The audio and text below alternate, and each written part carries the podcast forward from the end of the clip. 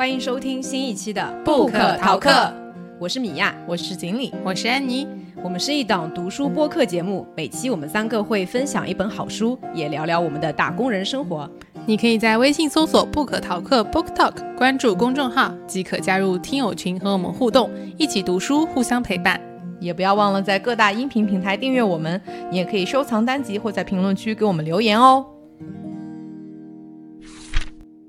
这一期呢，我们就来介绍一下关于《谜样的人生》这本书里面讲到的关于阿加莎的一生。那这期节目里面，我们主要会介绍到的有阿加莎的母亲、她的女儿，包括她的两任丈夫，还有她的兄弟姐妹。其实基本上就是家里面主要的这这些亲人跟阿加莎的一些关系，包括她在不同的时间段发生的一些故事。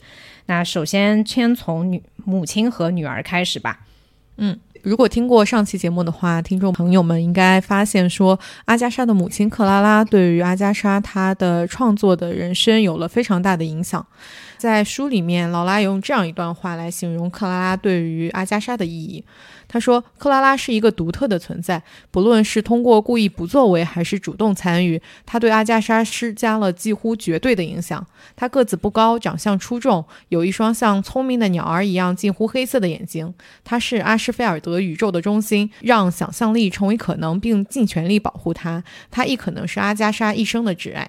那我们就来先看一下克拉拉，也就是阿加莎的母亲，她的生平是怎么样的。”现在大家就要把第一视角切换到克拉拉身上，对，而不是阿加莎。那克拉拉的父亲比母亲是要大二十岁的，两个人结婚十二年之后，父亲就不幸早逝，他的母亲就变成了一个带着四个孩子而且穷困潦倒的年轻寡妇。那个时候她应该只有二十八岁、二十九岁的样子，还不到三十岁。他们结婚是相当早的，所以克拉拉在她九岁的时候就被过继了给自己的姨妈玛格丽特。克拉拉其实是她。妈妈四个孩子当中唯一的一个女儿，所以被送送养的这一个事情让她承受了很大的痛苦。虽然她对于这件事情的态度从来都没有非常明确的通过任何的书信或者是文字的形式表达出来，但是克拉拉的这种痛苦其实有被阿加莎感受到，而且克拉拉在自己的成长。过程当中，他的感受是有被自己的母辈去忽略的，不管是他的亲生母亲还是姨妈，所以他也会更努力的去和自己的子女共情。那聊到刚才说克拉拉其实是四个孩子当中唯一的一个女孩，大家可能会去猜测说，哎，是不是因为这样一个原因，所以他的妈妈才去把她送走？但更多的可能性其实是在他母亲把他送走，是因为他认为女孩谋生是需要帮助的，而男孩子可以自己闯荡。也就是说，因为克拉拉的呃姨妈，也就是这个阿加莎，她叫姨婆婆的这样一个女性，她嫁的人家庭条件是非常好的，非常优渥的，但应该就是中产。这也奠定了后来阿加莎的一个为什么她会出生在一个中产的原生家庭里面。所以也是因为希望能在物质上、物质条件上让克拉拉享受到更好的一种待遇，所以他的母亲才把她送给了自己的姐姐。但是这样的一个价值观吧，算是其实也延续到了克拉拉的一个身上。她也一直认为说，女生要嫁得好一点，或者是说，金钱在家庭生活的幸福当中起着一个非常重要的作用。回到克拉拉对于自己送养的这件事情的看法，他总是认为说母亲只是不那么爱他，他很敏感，承受不了这样的一个情感，这也使他不信任自己，怀疑自己可能没有办法得到其他人的喜爱。他的姨妈是一个和蔼可亲的人，而且幽默。并且慷慨，但是对于孩子的感受是缺乏感知的。所以在后期克阿加莎的作品当中，因为她非常共情自己的母亲嘛，所以在后期阿加莎的作品当中有一个反复出现的主题，就是儿童在自己家中的成长需要，以及他们被送走所受的伤害。这些会出现在比如说奉命谋杀、破镜谋杀案和捕鼠器，这也是这几个故事的核心所在。他对待这个主题的态度自始而终都是非常严肃的，因为他天生就对克拉拉的情绪感同身受。后来，克拉拉嫁给了他自己的表哥，他的表哥是一个这这里面有一点点复杂的亲属关系，就是阿加莎的父亲是刚才我们提到的他的姨婆的继子。我们刚才有提到说，克拉拉被送养给了自己的姨妈，姨妈嫁给了一个有钱的姨父。有钱的姨父有一个和前妻生养的孩子，嗯，这个孩子后来就是克拉拉的丈夫，也就是阿加莎的父亲，对，他叫弗雷德里克。所以他们之间虽然是名义上的表兄妹，但其实是没有血缘关系的。弗雷德里克他自己年轻的时候还是蛮风流倜傥的，而且家庭十分的优渥，其实比克拉拉他的家庭条件明显是要好的，不然他妈妈也不会把他送到姨妈这里来养嘛。那他年轻的时候一直都是，呃，有各种拈花惹草的行为，直到他三十几岁才向自己的表妹求婚，两个人就此成婚。婚后就没有什么这种风流韵事产生了。但是这样一种夫妻关系，其实对于克拉拉也造成了一些影响，因为在这两个人的关系当中，克拉拉一直是相对来说更弱势的那一方，不管是从。阶级地位还是从年纪来讲，克拉拉也一直希望说通过一些方式能达成说我能跟自己的老公是一个齐平的一个互相对等的关系。克拉拉用她姨父给自己的，因为她也算是养女了嘛，她用姨父给自己的两千英镑就购买下来了我们刚才提到的阿什菲尔德别墅。通过这样一个事情，因为他们共同生活的这个地方是克拉拉的产业了嘛，也通过这样一件事情实现了说克拉拉能在。自己的家庭当中变成一个更主导的地位。后来，弗雷德里克因为他一生都是相对来说无所事事，没有什么工作的，他父亲留给他的巨额的财产，在他自己去世，也就是大概阿加莎十一岁的时候，也几乎被消耗殆尽。在他去世之后，阿加莎就开始和母亲克拉拉相依为命。因为克拉拉自己的婚姻关系是这样子的，所以在后来。对于阿加莎的婚姻关系当中，她其实也一直持一个：首先你要找一个有钱的丈夫，或者是说你至少在金钱上面不要受制于贫困，以及她经常会说的一句话说：千万不要让你的丈夫单独待太久，因为男人是会忘记的。就这样一个口头禅，也影响了阿加莎以后的一些决定。在对子女的教育，在上一期节目当中，我和你都有提到，克拉拉是非常民主、开明，以及鼓励自己的孩子去创作的。对于她的姐姐玛姬，她的名字应该也叫玛格丽特，就是昵称是玛姬。这两个女孩在写作方面都受到了鼓励，甚至在年轻的时候，玛姬其实显露出比阿加莎更多的写作天分。她们可以选择用任何的方式来表达个性，从来不会有人会认为她们这样做会破坏自己的女性气质。所以我觉得这跟刚才我们所提到说，克拉拉一直给自己的女儿说，千万不要让你的丈夫独自待太久，其实是有一些中和的。就听到刚才那句她的口头禅，我们可能会觉得这是一个传统的那种女性的母亲的角色，觉得女性就应该是家庭的。但是其实这不是故事的全部。从教育的层面来看，克拉拉的开明异乎寻常。这种开明其实都不只是对于他那个年代，对于在后来作作者去写作的这个年代，就是呃大概上世纪九十年代到本世纪初的时候，都是一种比较开明的做法。那克拉拉对自己的女儿也有非常透彻的了解，至少在阿加莎看来是这个样子啊。她觉得自己的母亲对她非常非常了解，在自传中，她就提到了一个自己的小故事。大概发生在一八九六年，也就是在阿加莎十六岁的时候。那个时候，阿加莎和父母一起去法国考察，有一个导游就为了取悦她，在她的草帽上别了一只活的蝴蝶。这个故事出现在那个未完成的肖像对那本书里面。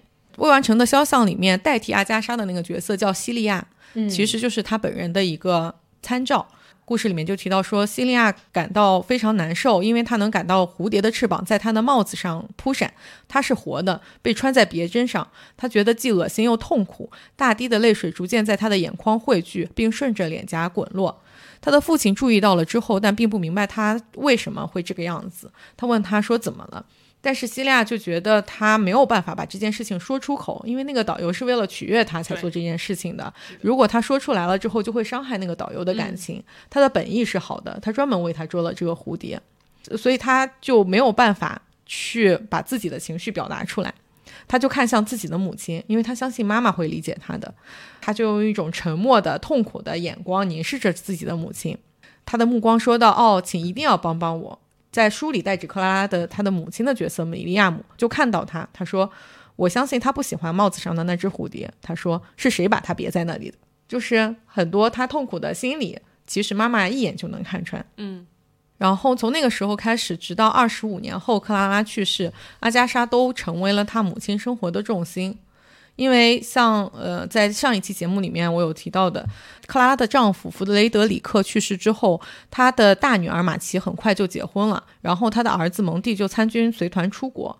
所以阿加莎和克拉拉是相依为命的一种状态。阿加莎不是一个善于表达自己的情感的人，呃，或者是口头上不善于表达自己情感的人，但是他对于母亲的一些爱都是糅合在他的行动里面的。故事里面有提到说，在弗雷德里克刚刚去世的前几个月，克拉拉受到了非常大的冲击，因为她失去了自己的丈夫，她可能会在半夜呃深夜痛哭。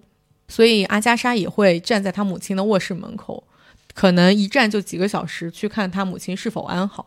阿加莎一生当中是有两任丈夫，不过克拉拉在阿加莎与第一任丈夫婚姻的后期去世了。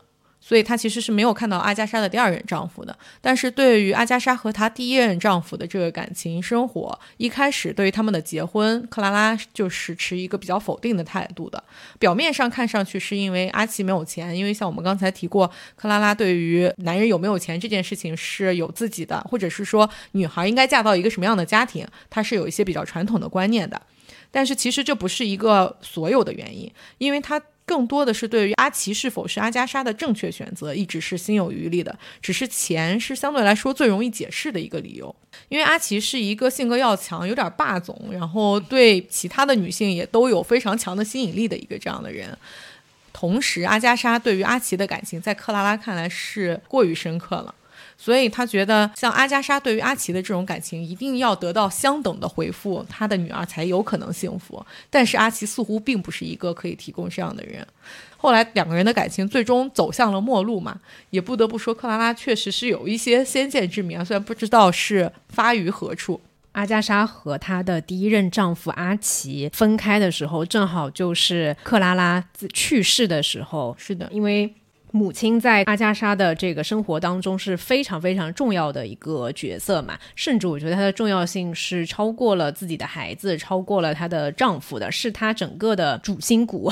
哎，是的，对，所以当母亲去世以后，阿加莎非常的脆弱，而且她是沉浸在那个失去母亲的悲伤当中嘛。而就在这个时候，她的丈夫提出了跟她要离婚。嗯，是的。其实虽然克拉拉一开始是反对阿奇和阿加莎的婚姻的。但是他们真正结婚之后，克拉拉很快的就接受了他们，甚至他们的婚礼都是有一点仓促的，嗯，没有提前通知到双方父母的。但是克拉拉还是很快的就接受了，说这两个人已经结婚了。在婚后，他就给了阿加莎跟之前有一些部分不同的建议。特别是随着阿奇和阿加莎的女儿罗莎琳德出生，克拉拉就再一次跟阿加莎提建议，教她要把握住自己的丈夫。她警告阿加莎说，不要让阿奇独处，要把他放在第一位，要让阿奇觉得自己是阿加莎生命当中最重要的人。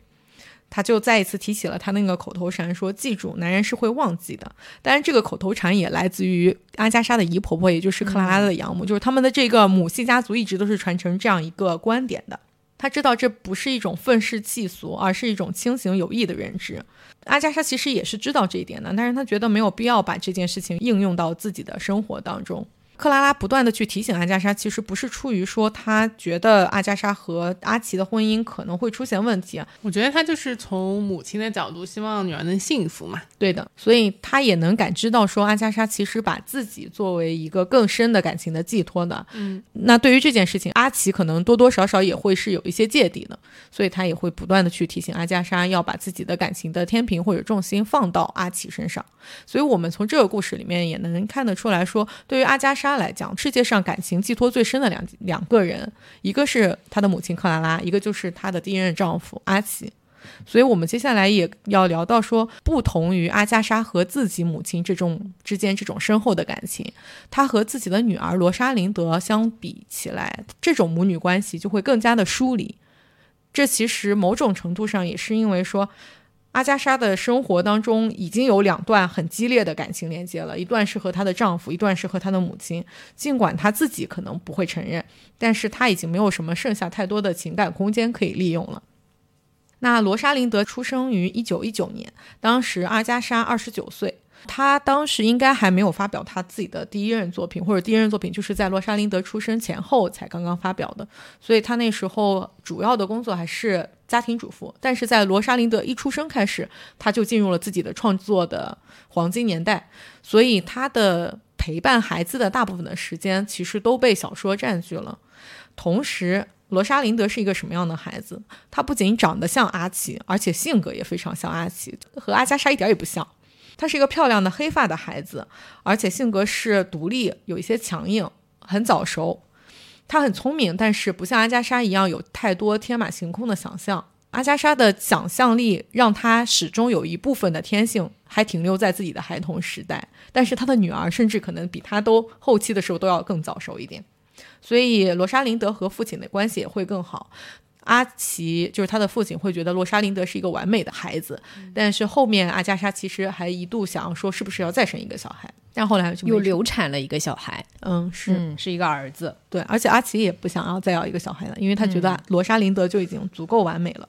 而且阿加莎对于照看小孩的态度，他是说劳拉，也就是作者引用了《五只小猪》里面的一个人物角色所说的话，他认为这是。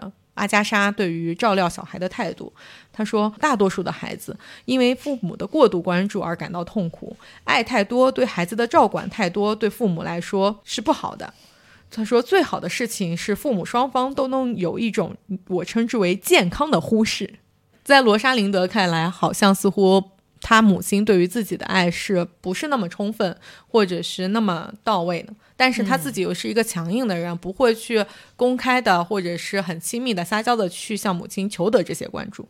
嗯，这个其实还我一开始还不太能理解，因为阿加莎跟她自己的母亲的关系是非常的亲密的嘛。是的，但是她跟她的女儿却又是反过来的。包括她在自己的自传当中写说，孩子是你的，但又是一个神秘的陌生人，他就像一株陌生的植物，你把它带回家种下，迫不及待的想看看它将长成什么样。就他这种思想，在当时来说，应该还是比较前卫的，就是没有觉得，嗯，一定是要对孩子付出全部，然后他是小孩是在父母的控制范围内。就阿加莎自始至终其实都没有想要去对罗莎琳德去付出太多，去控制他的人生。我觉得，嗯，这个可能一部分是因为她女儿的这个性格，嗯，跟她的丈夫会比较像嘛。另外一方面。嗯，这个思想的转变过程，我其实不是太明白，因为包括说阿加莎她在自己的作品当中也会出现，嗯，孩子是小孩是这个凶手的一个设定，嗯，对。就这个是出就就是他自己的成长环境是在一个非常充满爱的，然后又跟自己的母亲的关系是非常的和谐和亲密的，但是他似乎又存在着一种对于这种母女关系的一个疏离感，就这这两者其实有点矛盾。我觉得这其实也说明了原生家庭可能不是解释很多问题的单一缘由，是对吧？有可能啊，我这是我自己的猜测，就是阿加莎从自己的母亲那边得到了足够多的关注，所以她没有建立起一种也要关注别人的态度。克拉拉对于自己子女的关注，其实是在于弥补自己小时候受到忽视的一种诉求，就是我的小时候没有被关注到，所以我就不希望小孩子这样。但如果你是作为一个从小到大一直被关注的小孩，你可能就想，就是像安妮刚才说的，希望得到一些呼吸的空间和自由。对吧？对，然后在这本书里面，其实劳拉也有写到说，嗯，阿加莎对于母性的看法是完全独立于她对克拉拉的感情的。包括她在自己的作品当中，除了小孩是凶手以外，有时候就是也会出现那种小朋友被杀的这种案件嘛，甚至有的时候凶手就是那个小朋友的母亲。而且阿加莎自己是反对说将孩子视作与成人不同的存在的，他认为说小孩的性格在很小的时候就形成了，并不会真。正的改改变，无论是让人讨厌还是怜爱，它的概率是一样的。我们和三岁、六岁、十岁，或者是二十岁时的自己是一样的人，这是他在自传当中是这样去描述的。包括到他很晚年的时候，他似乎总有自己的一个部分还停留在孩童的时期，他还是那个自己母亲最爱的那个女儿的角色，他自始至终。嗯，似乎都没有从那个女儿的角色当中走出来，成长为一个母亲的角色。她好像一直都还是在那个女儿的角色里面。嗯，对，这也保护了她的想象力。啊，对，就是有利有弊嘛。嗯，是的，所以我们也可能在书里看到说，成年后的罗莎琳德其实对于阿加莎的事业是怀着一种，嗯，有一些没有办法承认的怨怼，嗯，就是是一种很复杂的情绪。因为一方面，阿加莎的事业带给了罗莎琳德非常优渥的一个生活，不管是童年的时代，甚至等到。嗯，阿加莎比较晚年，罗莎琳德成年之后，她的主要工作也是在帮母亲打理她的资产，打理她的这些出版啊、版税啊，类似于这些事情，是作为阿加莎的一个助手，或者甚至是侍女，在书里提到的这样一个工作而存在的。但是同时，自童年开始，阿加莎的工作就不断的在侵蚀她作为母亲的这个能给到罗莎琳德的时间。嗯，同时。嗯，阿加莎和阿奇分开，某种程度上也是因为阿加莎不能说他把太多的时间放在工作吧，就是他对于自己事业的看重，导致了说阿奇不是他生命当中最重要的那件事情。我觉得从一个第三者的角度来讲，很难说这件事情是阿加莎的问题，但是从罗莎琳德的角度来讲，也许他会把这一部分考虑在内，因为他跟阿奇就是他的父亲的关系是更好的。而且阿奇在他们婚姻的后期其实是有一些出轨行为的，罗莎琳德也从来未对自己的父亲有任何的指责。就是他不觉得这个原因是导致是自始至终是有点埋怨阿加莎的，是的，嗯，包括后来阿加莎她第二次结婚的时候，其实罗莎琳德也因此被送到了寄宿学校，还是送到了哪里？对对，其实对于一个孩子来说的话，他会发现自己的母亲，嗯，他自始至终都不是他母亲关注的重点，而且他从罗莎琳德的角度来说，自己的父亲和母亲分开，他会把这个事情归咎于母亲，嗯，对。但他就是情感都是复杂的嘛，他对自己的母亲也不是说就纯粹是埋怨，他还是有很深的感情的，所以就导致有一些复杂的地方。罗莎琳德其实对于阿加莎还会感到一些内疚，嗯，因为他的母亲不得不为所有人的幸福生活而努力工作，他要养女儿，要养女婿，还要养第二任的老公。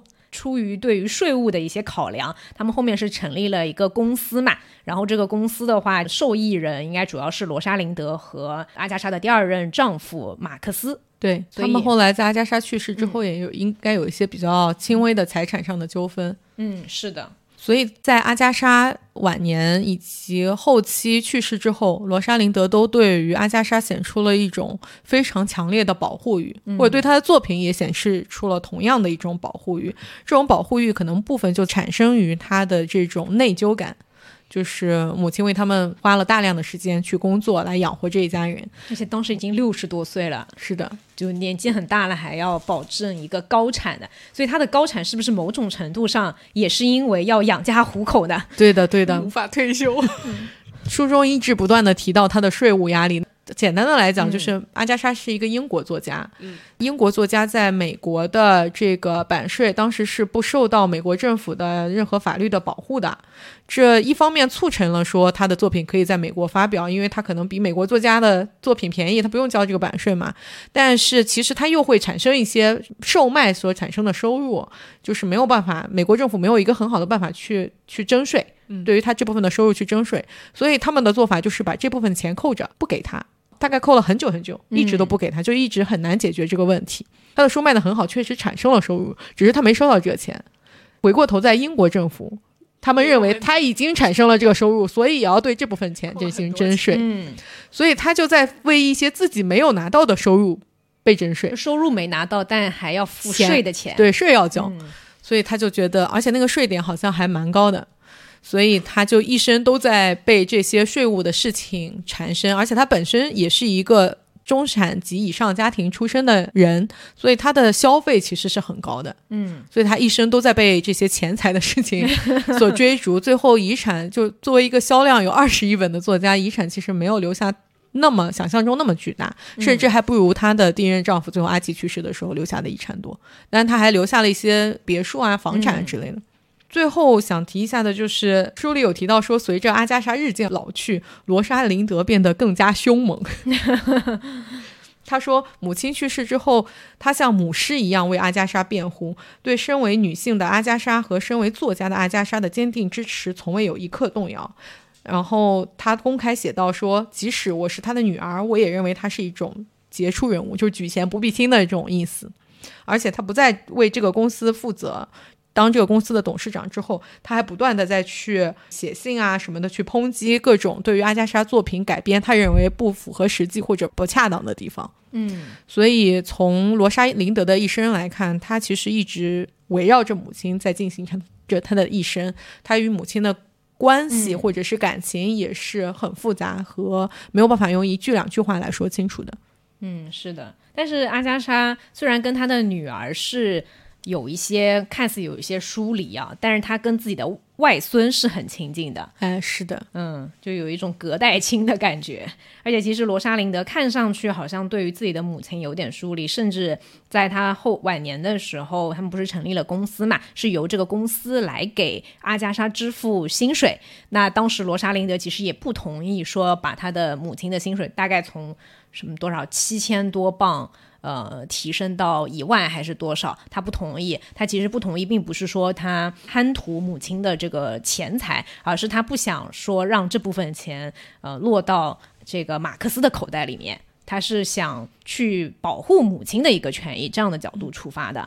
嗯，但是阿加莎自己对于这件这件事情啊，嗯，他对于那些改编的事情，他其实是和罗莎琳德有相似的态度的。但是对于马克思，他和阿罗莎琳德是处于完全不同的态度呢。他就还让人盲目嘛，他还挺愿意把自己的钱给马克思花的。嗯，那我们接下来是不是就要聊一下马克思和他的第一任丈夫阿是的，那我们接下来就来介绍一下。阿加莎生命中的两个重要的男人啊，其实，在刚刚锦鲤分享的时候，也都提到了是阿加莎的两任丈夫嘛，她的第一任丈夫阿奇和她的第二任丈夫马克思。那么，我们来先来介绍一下她的第一任丈夫。我觉得，其实整个故事，不管从开头怎么相遇、相恋和最后怎么分开的，其实都是挺俗套的，也充满了一些狗血的地方啊。那他们在什么场合遇到的呢？是当时阿加莎刚刚。呃，进入社交界，我估计那时候可能还有这样子的一些传统，就是女孩子到了一定的呃适婚的年龄，就是家里面就会安排她去参加一些社交舞会啊什么的，就就是一种找对象的方式。具体的可参照《傲慢与偏见》。对对对，他好像是在埃及开罗，是在开罗的时候，呃，做他的社交的那个是的亮相的。嗯，那么他们是在某一次舞会的时候是第一次见面嘛？那当时遇到的时候，阿奇那会儿是二十三岁。嗯，阿加莎应该是二十二岁，所以其实他们俩也算是年龄相仿的一个年纪。阿奇他长什么样呢？刚刚前面锦鲤有介绍说，啊，阿奇对于女性的这个吸引力很强，到底长什么样子呢？他身材心长瘦削，态度热切激烈，他具备那种神秘的浪漫气质，足以让许多女人败下阵来。不过，他也同样坠入了爱河。他既没有足够成家的财富，短期内也看不到什么发展前景，但他从一开始就。决心要拥有阿加莎。看这个描述的话，外表应该还身材和长相应该还是不错的。跟阿加莎比起来的话，她的家庭条件没有那么的好。她的职业呢，当时是在皇家野战炮兵队的一名少尉。那他也想好了自己要怎么去晋升，他去考了这个飞行员。书里讲到说他是自己花了钱去上那个飞行课。那么在遇到阿加莎的三个月之前呢，他已经成为了英国历史上第二百四十五位取得资质的飞行员，就是一个对于自己的事业发展还挺有雄心壮志的一个年轻人吧。那么他们在认识中间的这个呃互相来往的情节就略过。那他们在认识没多久以后，阿奇就向阿加莎求婚了。当时还是在一战之前，他向阿加莎求婚。那阿加莎当场没有给他一个直接的一个答案，他是先告诉了自己的母亲克拉拉。他对克拉拉说：“对不起，妈妈，我必须要告诉你，阿奇向我求婚了，而我也非常想嫁给他，非常想。”而且，其实当时阿奇求婚的时候，阿加莎已经和另外一个男人订了婚。关键的是说，阿奇对于知道自己想要追求的这个女性已经是一个订婚的状态，他对这个事实是不以为然的。他觉得不重要，反正还没结婚。这个地方要稍微说一下，就是他阿加莎之前订婚的那个男生，其实也是去参加战争了，要嗯，就去参军了。他是一个。和阿奇完全不同，是很宽容，然后很内敛，也是阿加莎他们家里的一个朋友的孩子的。嗯嗯，也是罗呃克拉拉认为是比较适合阿加莎的一个对象嘛，结婚的对象。正是因为他的那种宽容的这个态度，他走的时候跟阿加莎说的是，虽然就是似乎两个人是有婚约的，但是如果你遇到了其他心仪的对象，你是可以去追求你的爱情的，因为我不知道什么时候回来。对我，因为我不知道什么时候回来，以及能不能回来嘛，毕竟是去参加战争嘛。阿加莎也不能算是背弃了婚约吧？嗯，是的，是的。而且其实阿加莎在她嗯二十出头的时候，那个时候其实是一个非常迷人的一个年轻女性。在他进入社交场合以后，已经收到了好几次的求婚嘛。那这跟之前几次不太一样的是，当阿奇向他求婚的时候，其实我觉得他对阿奇的感情是非常的，像是被一种就是人可能就是容易被这种。渣男给吸引，也不算是很渣男，就霸总。哎，对，就是有有是这种霸总的人设。对对，但是那时候克拉拉已经有一些感觉，觉得这个呃男生的话，可能不是最适合自己女儿的一个对象。但尽管如此，自己的女儿真的很喜欢阿奇嘛，所以后面他也就没有再阻挠他们了。那么到了一九一四年圣诞节前夕的时候呢，阿加莎就嫁给了阿奇。这里可以分享一段他们当时的一个对话，就是是在某一天晚上的时候，阿奇走进了他们家的卧室，然后就跟他说说他们第二天必须结婚。其实，在那之前，为什么说这里有点突兀呢？是因为当时是战争的时候嘛，而且其实阿奇在那个空军部队里面，其实他是在他休假的时候，好像是回到了，就是来看阿加莎这样的一个场合当中，其实是之前是阿加莎主动提出说他们是不是应该要选一个日子结婚啊？什么阿奇还说就是可能这样对他是不太负责任的，因为万一他在战场上就是去世的话，相当于就阿加莎年纪轻轻就会成为寡妇嘛。但是他突然间又改变了了主意，说他们第二第二天就必须结婚。我已经改变主意了。阿奇这种突如其来的果断让阿加莎有些害怕，这让他如此轻易的就可以推翻自己之前同样确信的不同的观点。阿加莎说：“但是你之前那么确定，那有什么关系呢？我已经改变主意了。”我觉得在写到这里的时候，就已经为他们后面婚姻的破裂似乎就埋下了一些伏笔。就是这个男人很多变。那后面等到一九一八年秋天的时候，当时可能二战是不是也快结束了？我具体时间有点忘记啊。那年秋天的时候，阿奇从战场归来，呃，他们俩算是真正的这个婚姻生活开始了。因为之前有战争的关系，两个人一直都是聚少离多嘛。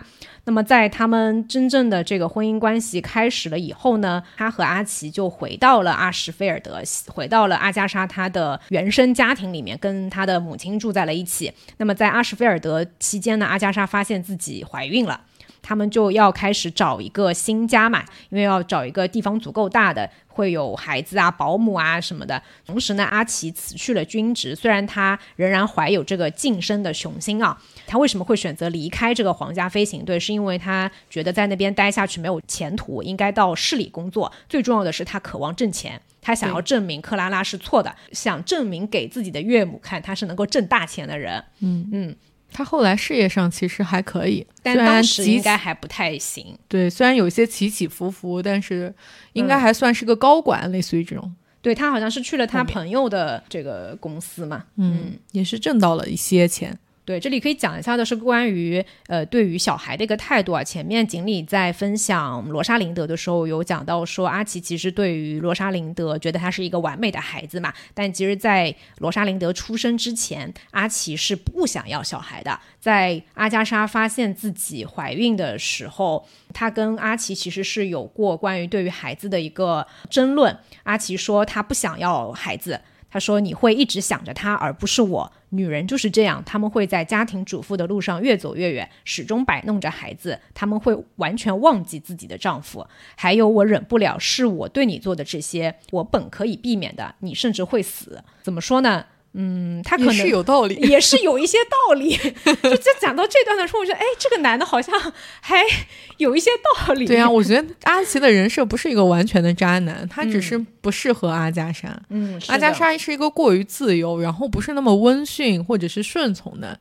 对，其实就是阿奇，他其实想要的是自己的妻子的注意力完全在他身上嘛，而不要被不管是他的岳母或者是他的孩子，都不要被这些东西去分散了注意力。但是后面小孩出生了以后，他发现说罗莎琳德其实是一个。就跟他很像的一个孩子，所以又改变了自己的想法，正如他改变了要不要结婚这个事情的想法一样。孩子本来是应该让他们夫妻俩更关系更进一步嘛，但事实上并不是这个样子。就很讽刺的地方在于，原来害怕孩子出生的是阿奇，但真正等等到孩子出生了以后，应该担心的人反倒是阿加莎了。后来到了一九二二年的时候，阿加莎和阿奇他们两个人去参加了为期是差不多一年的一个旅程，在书里面也花了蛮多的篇幅去介绍的，叫做帝国之旅。那这个机会的话，是源于阿奇他当时担任旅行财务顾问的这个职位，我也不知道什么公司会有这个职位啊，旅行财务顾问。他的目的是为了宣传，呃，一九二四年要举办的这个大英帝国展览会。其实对于克里斯蒂夫妇的话，他们嗯，其实蜜月的时候就一直想去旅行，但因为缺乏资金，呃，也没有能够有机会去进行这样的长途的旅行。当这个机会出现的话，他们就毫不犹豫的就答应了。这件事情也得到了克拉拉的支持，她鼓励自己的女儿去陪伴丈夫，还跟她讲说罗莎琳德可以由她来照顾吧。嗯。但是当他们回到英国的时候，就会发现说他们的生活就遇到了很多的问题。首先一个就是罗莎琳德已经就不认得他们俩了，而且呢，这个阿奇他的当时的在公司的职位也已经由别人去取代了。他发现自己根本就找不到工作，所以出国回来以后的这种。呃，经济上的问题啊，包括这个家庭关系啊等等的，其实是给了阿奇非常多的压力。他们家好像在这个精神问题上也有一些遗传的疾病，还是怎么样的？反正她就是非常的脆弱，而且阿加莎也知道自己丈夫的脆弱，她唯一希望的是说这种脆弱不要去外露出来。她知道说阿奇应付情绪的能力非常的差，他的举止像一个哭闹着要求事情变好的小男孩。就甚至我记得书里还提到说，他后面精神问题严重到去接受了一些电击的治疗。好在呢，事情没有变得更糟糕。他后面呃，阿奇去到了自己朋友的一个公司工作，收到了一个令人满意的薪水。但是这里啊，导火索要出现了，让阿奇高兴的不仅仅只是他的新工作，他还爱上了高尔夫。为什么说这个是导火索呢？就是前面我们也有提到说，阿奇其实在这段婚姻里面，后面他是出轨了嘛。他就是在去打高尔夫的过程当中，嗯，遇到了他的出轨的对象。但其实我觉得阿加莎应该在这个过程当中是逐渐的是有意识到自己丈夫的一些变化的。嗯，尽管她假装说没有这回事情。她发现自己的丈夫对于高尔夫的痴迷程度持续增长，阿加莎没有办法邀请伦敦的朋友来小住，除非有男人打高尔夫。而且阿奇是对于放弃自己的休闲时间是很反感的，导致说他们两个人的生活当中，就是工作日也见不到面，经常是阿加莎一个人待着。当然，他也要忙自己的这个写作事业嘛。就这段整个他们从帝国之旅回来了以后，似乎整个感情生活就遇到了一些危机。哎，他们这种故事情节发展挺像现在的双职工家庭的，对吧？就是我想过好我的日子，我就不想要妥协任何一点。但我觉得这里主要还是阿奇的问题啊，他会很直接的表达对于阿加莎的外貌啊、身材啊上面的这些，甚至是一些鄙夷。因为我这书里提到说，阿奇对阿加莎说，在美貌离开了你之后，你的傻气更难掩饰了。所以这个就。不要为这个渣男辩护了，他变心了就是变心了。哎，这倒是的。嗯，那么真正发生了这个矛盾的爆发是在什么时候呢？是在他母亲去世了以后。当时阿奇是有提出说，嗯，他们可以一起去一趟西班牙，就是让他散散心嘛，大概是这样的一个提议。但是后面因为他们家里面还有一些遗物要去处理，所以呢，阿加莎是没有跟着阿奇去西班牙的，他还是留在了阿什菲尔德来处理呃母亲的后事。他其实对于阿奇提出这样一个出行的计划是有点震惊的，嗯，因为他自己完全沉浸在克拉拉去世的悲伤当中，嗯。他就觉得你怎么会这个时候还有心情出去玩儿？嗯，他对于阿奇无法与自己共情是很难理解的。当然，我们之前反复有说到，说阿加莎和克拉拉的感情是非常深厚，超越大部分的母女情感，甚至，所以阿奇对于克拉拉稍微总是有一些怨怼的，因为毕竟克拉拉一开始反对他们两个人在一起嘛。嗯，是的。所以这种感情上的冲突，在克拉拉去世的时候达到了一个小的高峰吧。这也是阿加莎违反了她母亲一直。警告她的就是不要让你的老公一个人待着，嗯，她独自留在了阿什菲尔德去处理母亲的后事，而让阿奇自己跑出去玩了。嗯，那后面等到阿奇回到了阿什菲尔德的时候，当时阿加莎应该是跟他提议说，就是他事情都处理好了，他们本来是准备要去意大利旅行的，但是阿奇突然出现了，他告诉阿加莎说他完全没有安排这个意大利的旅行，就准备跟他开口坦白了说要离婚的这个消息了嘛。那当时阿加莎我不知道他是他应该是有感觉，但他在回避这个问题。他还跟阿奇说这不重要，留在英国也一样好。然后阿奇就告诉了他这个事情，说反正就是表达了一下他要离婚的这个想法。那这件事情对于阿加莎来说，心里有所准备，但还是没有办法去接受这样一个冲击啊。书里花了蛮多的篇幅在写阿加莎当时的一些心理活动的，甚至我觉得，其实，在当时阿加莎的这个态度，甚至到了一个卑微的程度，他恳求阿奇说，能不能够看在罗莎琳德的份上，灰心。转意留下来，但是阿奇拒绝了他。他们只是在当晚就是留在了阿什菲尔德为罗莎琳德庆祝生日，以免扫孩子的兴。但他第二天他就回到了俱乐部。就这个时候，他们已经婚姻算是被单方面通知说要结束了。对，毕竟那是在上世纪初的一个时候，其实离婚并不像现在那么普遍。我记得书里有提到一个数据，说在他们那一年，好像只有三百对夫妇在伦敦离婚。后来，在阿加莎的恳求之下，阿奇同意用三个月的时间来尝试和解。他跟妻子一起去了比利牛斯山，但是呢，这个三个月的旅行其实是没有能够解决他们之间婚姻的问题。对于阿奇来说，只是凸显了两个人的不合适。而且在这段时间，阿加莎真的是很难，她心里承受了非常非常大的压力。一来是母亲去世了，她丧失了自己最重要的一个精神支柱；同时，她的丈夫又跟她提出离婚，而且在这个离婚这件事情上面，罗莎琳德自己的女儿也不理解她。罗莎琳德对阿加莎说：“爸爸不怎么喜欢你，但他喜欢我。”有一种。众叛亲离的感觉吧，所以等到一九二六年的时候呢，我们就要这里就要分享一段他非常著名的这个事件。这个故事我们有请锦鲤来介绍一下。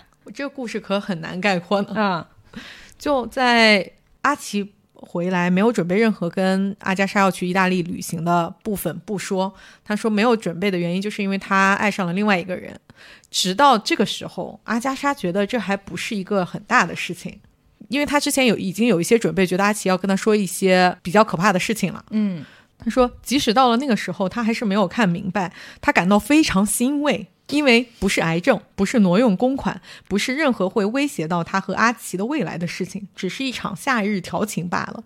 也许他这么做不太善良，在他的预期里，这不是他那头脑严肃的丈夫会做的事。他一直完全信任他，但当然，正如他的姨外婆就是。他的母亲的养母所提醒的那样，任何男人都有做出这种事的能力。就作者在下面有一个 comment，我觉得是我嘴替，说玛格丽特说的是多么正确啊！他是多么恶心，真的，在和他结婚十二年的妻子正在经历这样地狱般的痛苦的时候，他竟然还在和那个女孩调情，就是。真的是啊，不要为渣男辩解。而且我觉得阿加莎不知道是不是因为自己投入了太多了，她甚至某一个部分还想再为阿奇的这个行为有一些辩解，或者是他给自己的这种这种自洽吧。回过头来，我们来讲，在一九二六年，在阿加莎的人生际遇当中，一个非常神奇，几乎英国所有大众所熟知的匪夷所思的故事。就是在阿奇跟他提出离婚之后，两个人的感情并没有任何的好转。她在母亲的去世、丈夫的背叛和女儿的不理解的重重打击之下，她的精神开始到了一种崩溃的边缘。她做了一件至今无法解释的事情，就是她开着一辆车离开了她的家，到了一个。挺偏远的地方，嗯，把那辆车留在了那里。那辆车似乎还冲下了悬崖，停在了一个灌木丛里面，好像是。对，嗯，然后自己又再次坐公共交通回到了伦敦，在伦敦转乘去了英国另外一个郡的有温泉疗养院的地方，嗯在那边住了一个星期。在这一个星期当中，人们发现了他留在郊区的车，并且在附近大肆的去寻找他，以为他自杀了，或者是说出了任何的不幸的意外。报纸上每天都在更新他的消息，但是他却在那个温泉疗养院，嗯每天看着这些消息，过着一种很惬意的生活。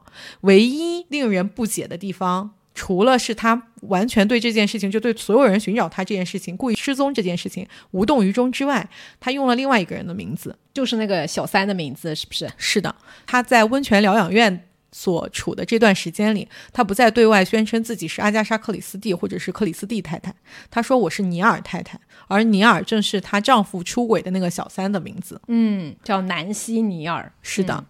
他做了一件事情，去通知自己的家人说他现在的安全。他在到达这个温泉疗养院的第一天就写了一封信，还是在到达之前就写了一封信，给到她丈夫的弟弟，也就是她的小叔子坎贝尔，说我会在这个地方。嗯，但是不知为何，不管是报警了之后的警察，或者是坎贝尔本人，或者是她老公，任何一个人都没有认为这封信说诉说的是一个实情，只是觉得是一个障眼法，是也许有人谋杀了他，然后寄了一封信，这样过来说就是误导大家。在大家拼命的去寻找了一个星期之后，在这个温泉疗养院，终于有一个人觉得这个人跟报纸上报道的那个人照片实在是太像了，于是乎向他所在的那个温泉疗养院的警方报警，说这个人可能就是报纸上一直在报道的失踪的那个女性。这个地方的这个警方联系寻找阿加莎的警方，对方还不愿意承认，嗯，就说你们肯定是收到了错误的消息。那个警察好像非常坚信是阿奇谋杀了自己的妻子，他是不是阿加莎的小说看多了？有可能。但是好的是，这边的警方还联系到了阿奇，所以阿奇赶到了温泉疗养院，然后见到了在这个地方被称作尼尔太太的阿加莎，这件事情才滑稽的告一段落。在这件事情结束，或者说被在阿加莎被找到了之后，有大批的媒体不断的在追逐着阿加莎以及她所有的家人，去询问这件事情发生的起因到底是什么，为什么会。他突然就这样把自己的车丢在一个毫无荒无人烟的地方，又出现在另外一个地方的疗养院，用着另外一个名字。就是这件事事情引起了所有媒体的很多猜测，在一九二六年之后，甚至到他去世之前，还在不断的引起讨论。每当、嗯而且随着阿加莎的名气越来越大，这件事情被反复的诉说。嗯但是阿加莎一家，她的前夫阿奇，包括她的女儿罗莎琳德，以及她的助手夏洛特，以及她本人，不断重复的一个官方说法，就是阿加莎在这段时间失忆了。虽然她的行为看不出任何失忆的迹象，因为她还能成功的从一个地方转移到另外一个地方，通过公共交通，还能购物，还能温泉疗养院里泡温泉，还能和大家晚上晚上一起唱歌，还能一些公关的说法。是的，所以大家从来都没有真正的幸福这个说法。然后我自己感觉，劳拉在这本书里面就是有一个单独的章节叫做“采石场”，以自己的角度。重新写了一个阿加莎到底在这件这一个星期里面经历了一个什么样的故事？嗯他的猜测是说，阿加莎希望通过这样一个事件去引起阿奇的注意，想要挽回阿奇，但是没想到，万万没想到，这些人蠢的不去看他的信。所以导致了说这件事情以他完全没有想到的速度扩张开来，占用了很多的公共资源，导致了他后来被人谩骂，包括阿奇也被人骂，而且她南希，也就是她老公出轨的那个小三，也被人骂。对，所以当他们阿奇去到了温泉疗养院，两个人终于重新相见的时候，这里书里有一段描写，我觉得那个写的很好。阿奇说：“还好吗，阿加莎？”点完菜后，他说：“我不知道。”他说：“我好吗？”就是阿加莎说：“我好吗？”他看着他，就是阿奇看着阿加莎。离开的人是他，女女字旁的他，但他知道躲避他的人是他。当时、现在和永远，他终于长大了。但十个缓慢的清晨过去，在第十一个清晨，父亲把信放在他的手中，合上那只手，他死去了。他对服务生笑了笑，开始吃饭。从那时起，他变成了公共财产。就这里中间那个什么信放在他手上，应该是阿加莎作品里面的一些引用的部分。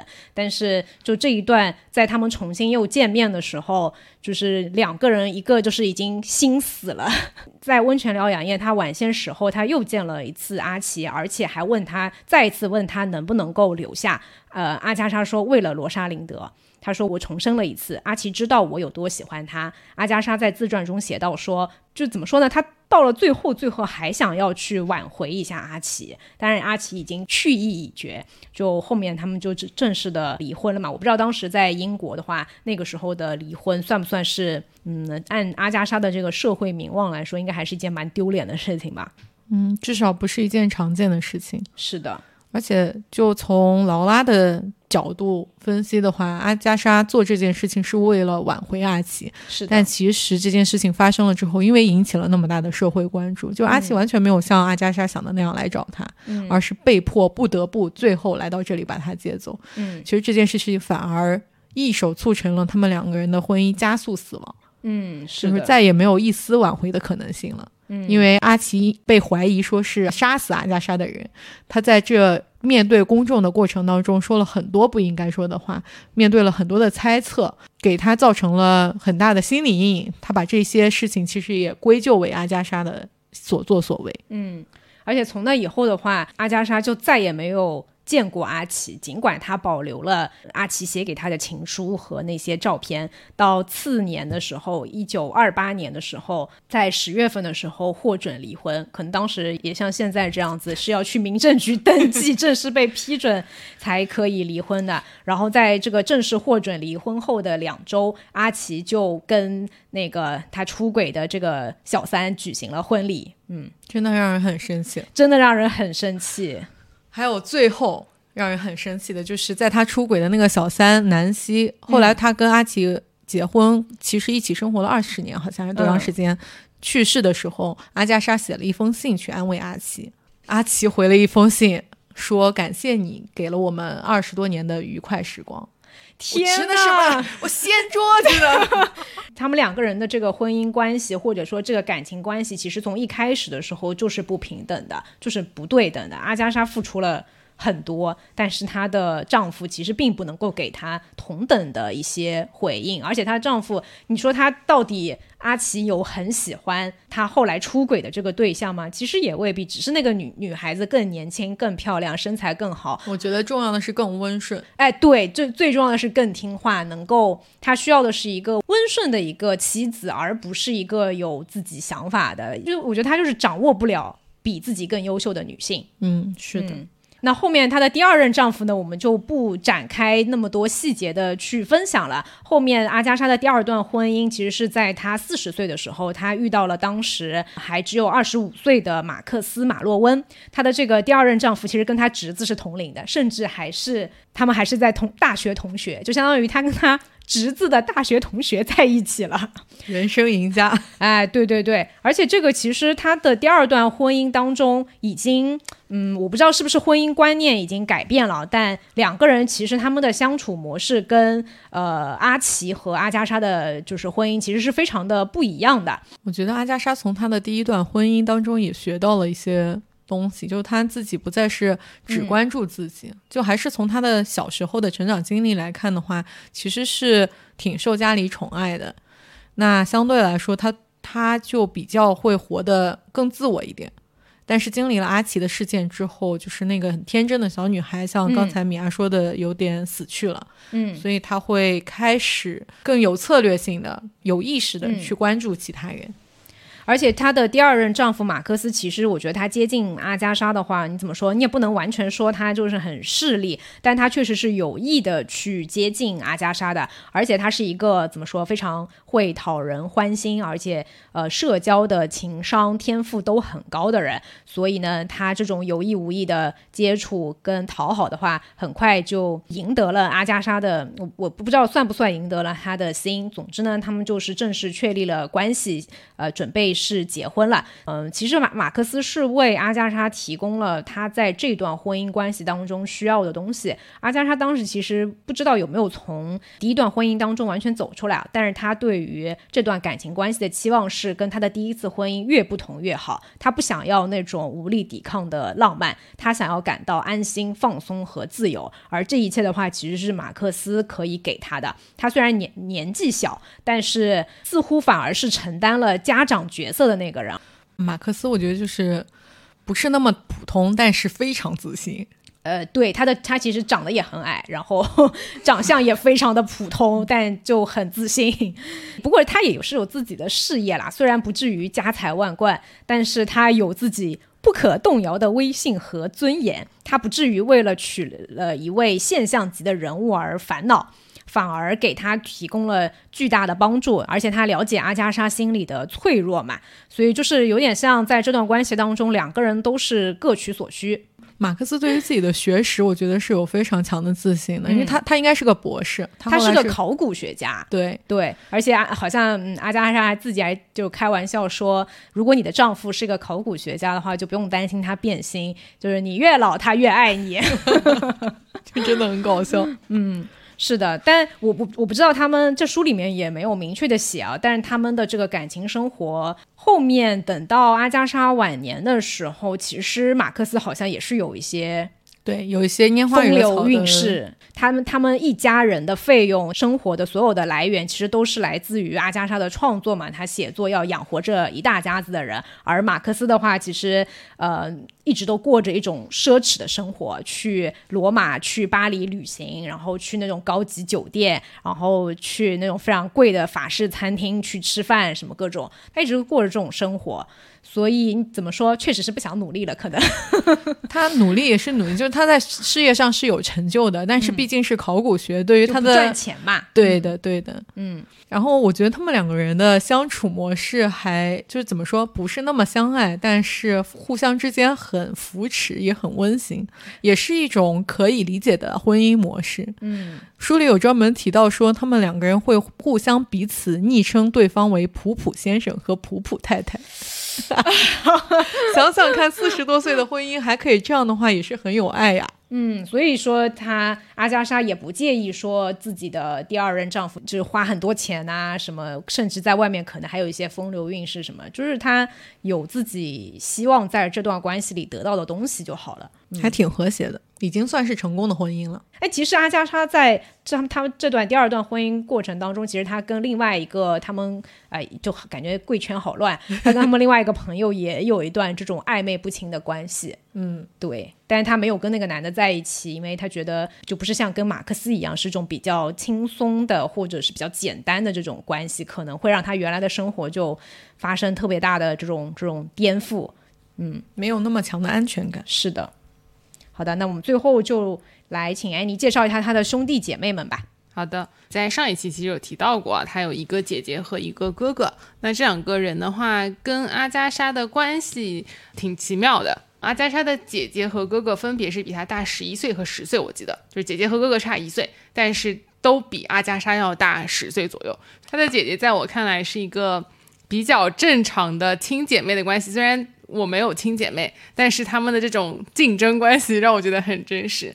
他哥哥跟父亲也有一些像，一家三个小孩都跟父亲有那么一些像。因为虽然我们之前对他父亲介绍不是很多，但他父亲本身是个很自由的一个富家子弟。这个哥哥的话，对阿加莎的写作和他的人生的观念是有很大影响的。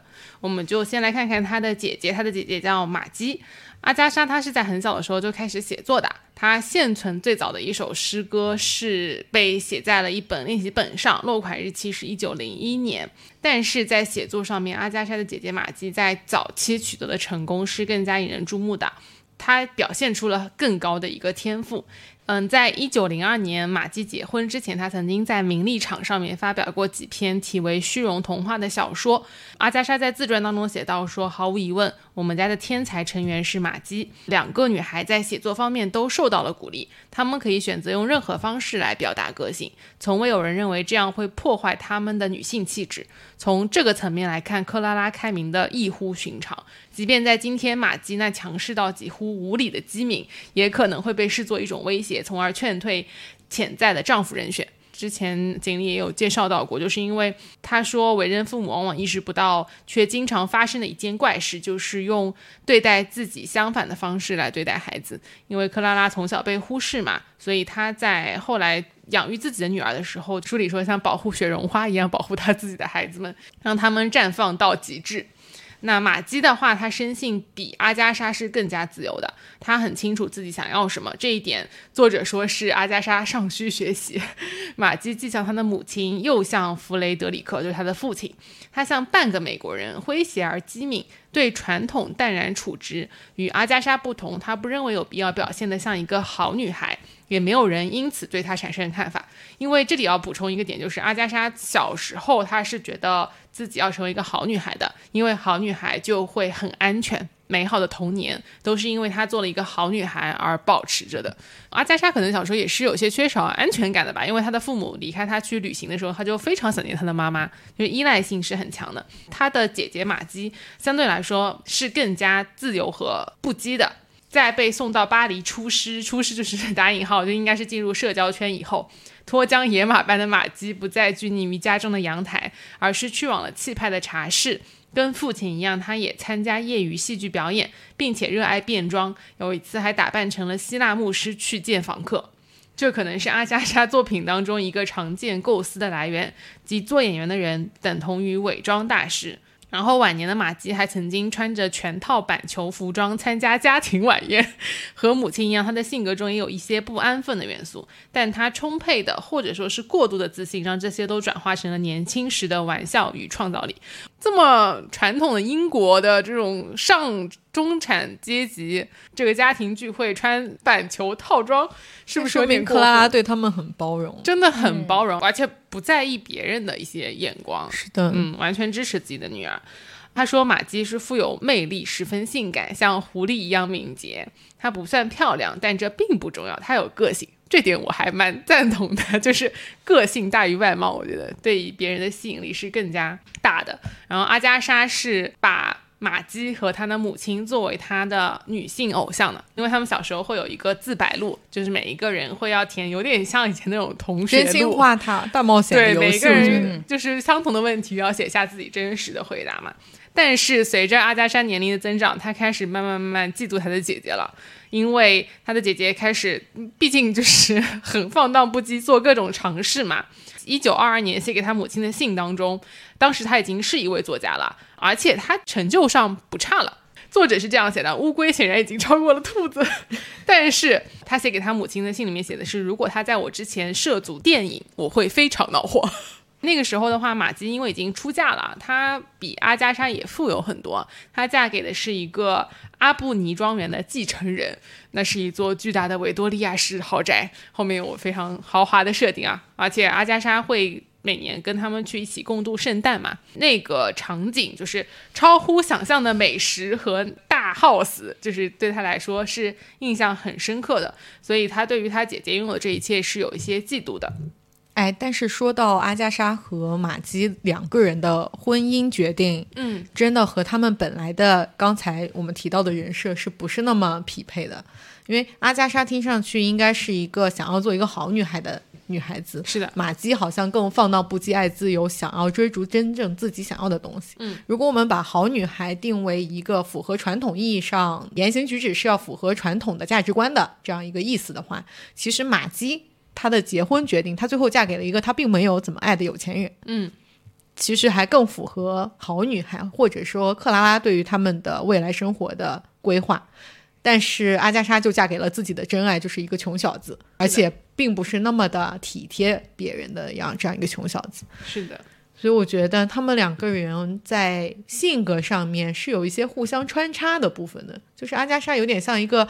平常的时候的好女孩，但真正人生的一些重要决定的时候，她其实比玛姬要更勇于踏出那一步。对的，玛姬除了婚姻之外，他们对于事业其实也是一样的。玛姬似乎在写作上面也有可能比阿加莎更有天赋，至少在她早期的时候，她显示出非常好的天赋。但她最后就是，我是一个阔太太，我干嘛要把这么多的时间花在那么用心的写作上或者搞事业呢？我就没这个必要嘛。所以其实后来马基的成就跟阿加莎是不可能没有任何一丝可以相比的。对，完全没有办法比较了。所以我觉得还这件事情还挺有意思。是的，但这些事情都是有关联的。阿加莎就是她不是阔太太，所以她才要写作啊。啊，是，就是人生的决定是一个套成一个这样。对啊，对啊。哎，但如果设想说马姬遭遇到阿奇这个出轨的 问题，那倒是很期待呢。对，可能是那我也去出个轨吧。真的开放式婚姻了，那就。阿加莎在自传当中，她也是有写过的，她就很好奇说：“姐姐如果没有结婚的话，是否会继续写作？是不是会成为另外一个阿加莎？”她完全认可姐姐的这一些创作的能力嘛。这本书的作者他是有讲到说，克拉拉她不曾考虑玛姬能够靠自身的聪明和才智谋生，就是因为克拉拉还是觉得说你要有一个很好的。生活条件，而且那个时候是父亲去世了嘛，所以姐姐就很快就嫁给了有钱人。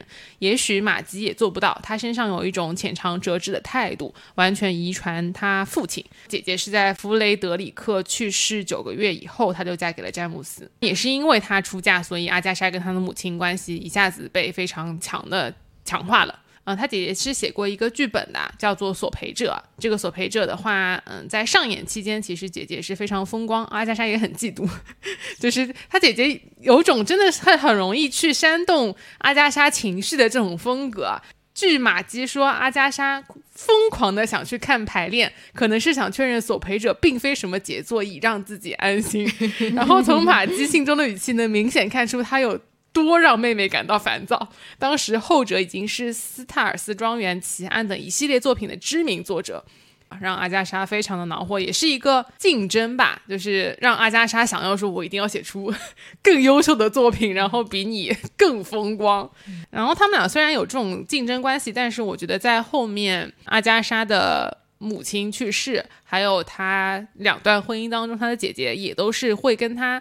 出去旅行，或者是分享一些事情呢，就是姐姐还是是在一个陪伴着她的一个家人。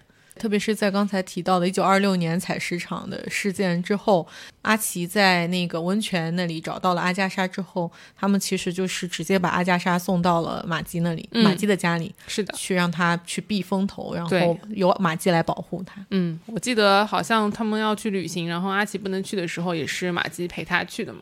接下来就要讲到阿加莎的哥哥，我觉得他哥哥是一个有一点。边缘化，因为阿加莎她的家庭是一个母系的家庭，其实她整个家庭里面都是比较以女性为主导的。虽然克拉拉她是很爱慕她的老公，但是克拉拉也是很独立的。因为我记得就是在弗雷德里克去美国去整理他那些自己没有打理好的家产的时候，克拉拉是有自己做决定说要把阿什菲尔德买下来的。再加上说姐姐这么优秀，以及妹妹也很优秀，所以。这个哥哥呢，总觉得是有一点，我不知道是自卑还是怎么样啊。就是书里面是这样讲的：在不缺乏来自家人的爱的前提下，一个正常男性可以茁壮成长，或至少维持生存。作为唯一的男孩，弗雷德里克对于他哥哥蒙蒂是百般疼爱的。嗯，阿加莎在自传当中写到说：“我想蒙蒂确实是他最喜欢的孩子。”但是与马基相近的年龄让他开局不利。此后，他一直一瘸一拐地走着，凭借某种漫不经心的自信和爆棚的运气，在人生路上摸索。他哥哥去读的那个学校也是很好的，是哈罗公学，养了小白鼠，也不参加考试，可能也是有点自由。然后毕业以后呢，家人希望他能进入银行业，但是这超出了他的能力范围。他被派到了达特河上的造船厂，事实证明这也失败了。在一八九九年的第二次英布战争爆发以后，他自愿参军，在东萨里军团获得军职以后，前往英属印度。军旅生活比其他任何事情都更适合他。但是，当他在一九一零年左右辞去军职的时候，人们清楚地看到他是一个极不合群的人。后来，和他的许多同类人一样，蒙蒂通过吸毒来缓解生活的漫无目的感。可能是小时候。姐姐太耀眼，以至于她失去了方向，就是没有找到自己想要做的事情。因为我觉得她父亲也没有那种。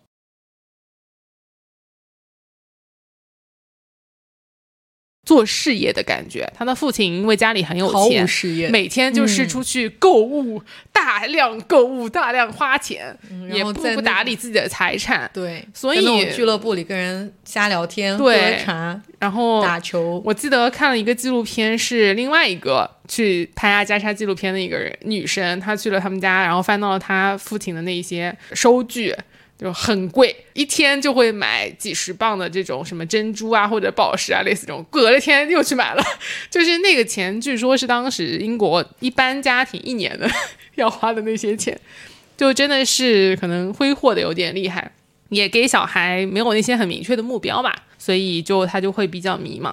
在父亲去世以后，刚刚成年的他以迅雷不及掩耳之势花光了米勒家仅剩的一点财产。米勒家就是阿加莎他们这个家，一直是在靠自己的姐妹们，不管是他的姐姐家里面去资助他，还是阿加莎这边去资助他。姐姐的丈夫也是有反对说你继续去帮他的，但是姐姐和阿加莎都还是会想办法要去帮他。他在父亲去世以后，他先是把钱先花光了，然后债台高筑，先搬到了肯尼亚，后来又搬到了乌干达，并且给马基寄信，祈求他为他在维多利亚湖上经营货船的计划提供帮助。巴腾加号就是他的船，是用沃茨家的钱建造的，就是姐姐的对姐姐的丈夫家。然后阿加莎后来写到说：“我姐夫气坏了。”非常的豪华，这这就是他们家男人的风格，就是没钱了还在那儿 花的很讲究。他这个内饰是用豪华的黑檀和象牙，但是在他完工之时，第一次世界大战爆发，蒙蒂亏本卖掉了这艘船，加入了国王非洲步枪团，然后又被险些送上了军事法庭。后来他就带着非洲仆从谢巴尼回到了阿什菲尔德，回来了以后，本以为他就是能够给家里面的。女性们带来一些安慰，因为妈妈和姐妹们都会很想她，担心她。但是事实上，她的归来几乎害死了我的母亲。阿加莎在自传当中写道，在二十世纪二十年代初，姐妹俩是花了八百英镑。在达特穆尔的斯罗利买了一间小屋，供他和他的六十五岁的管家夫人居住。后者是一个十三岁孩子的母亲。这位夫人在跟蒙蒂搬去法国南部的途中去世。阿加莎和玛姬又再次在那里为其安排了住宿。玛姬不顾丈夫的冷漠反对，前往了马赛，试图为弟弟提供帮助。然后她恳求的说，她自己身体非常虚弱，需要躺在医院里面。后来就是有一个护士在照顾她。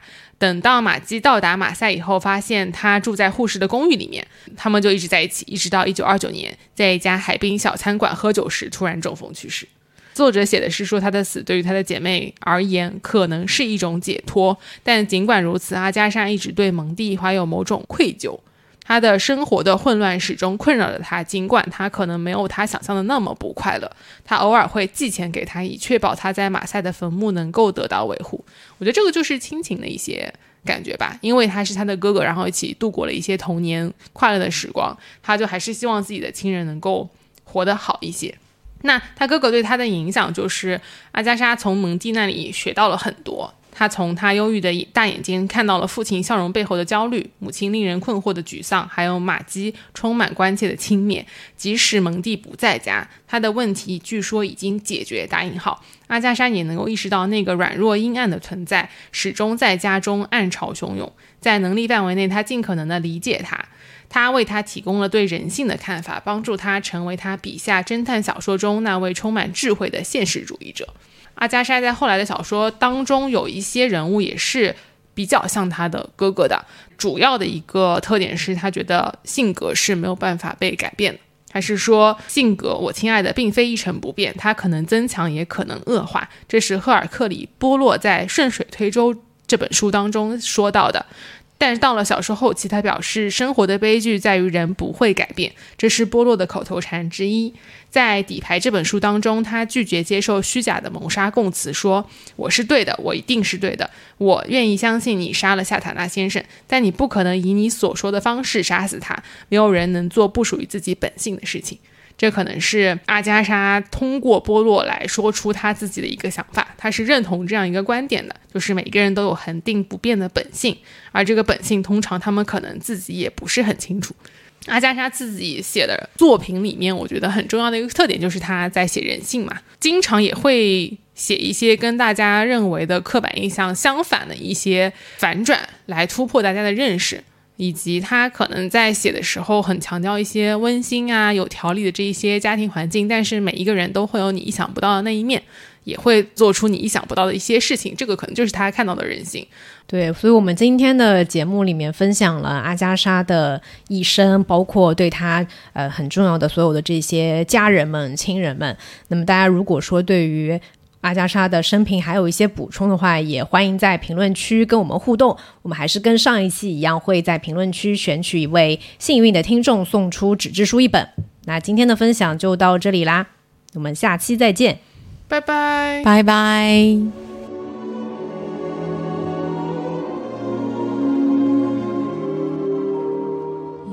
must remember this. A kiss is still a kiss. A sigh is just a sigh. The fundamental things apply as time goes by. And when two lovers woo, they still say, I love you. On that you can rely. No matter what the future brings as time goes by.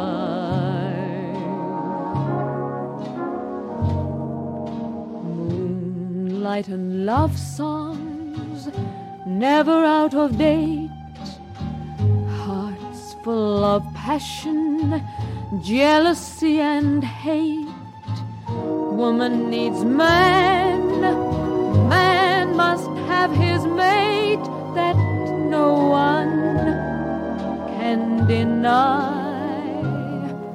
It's still the same old story a fight for love and glory, a case of do or die. world will always welcome lovers.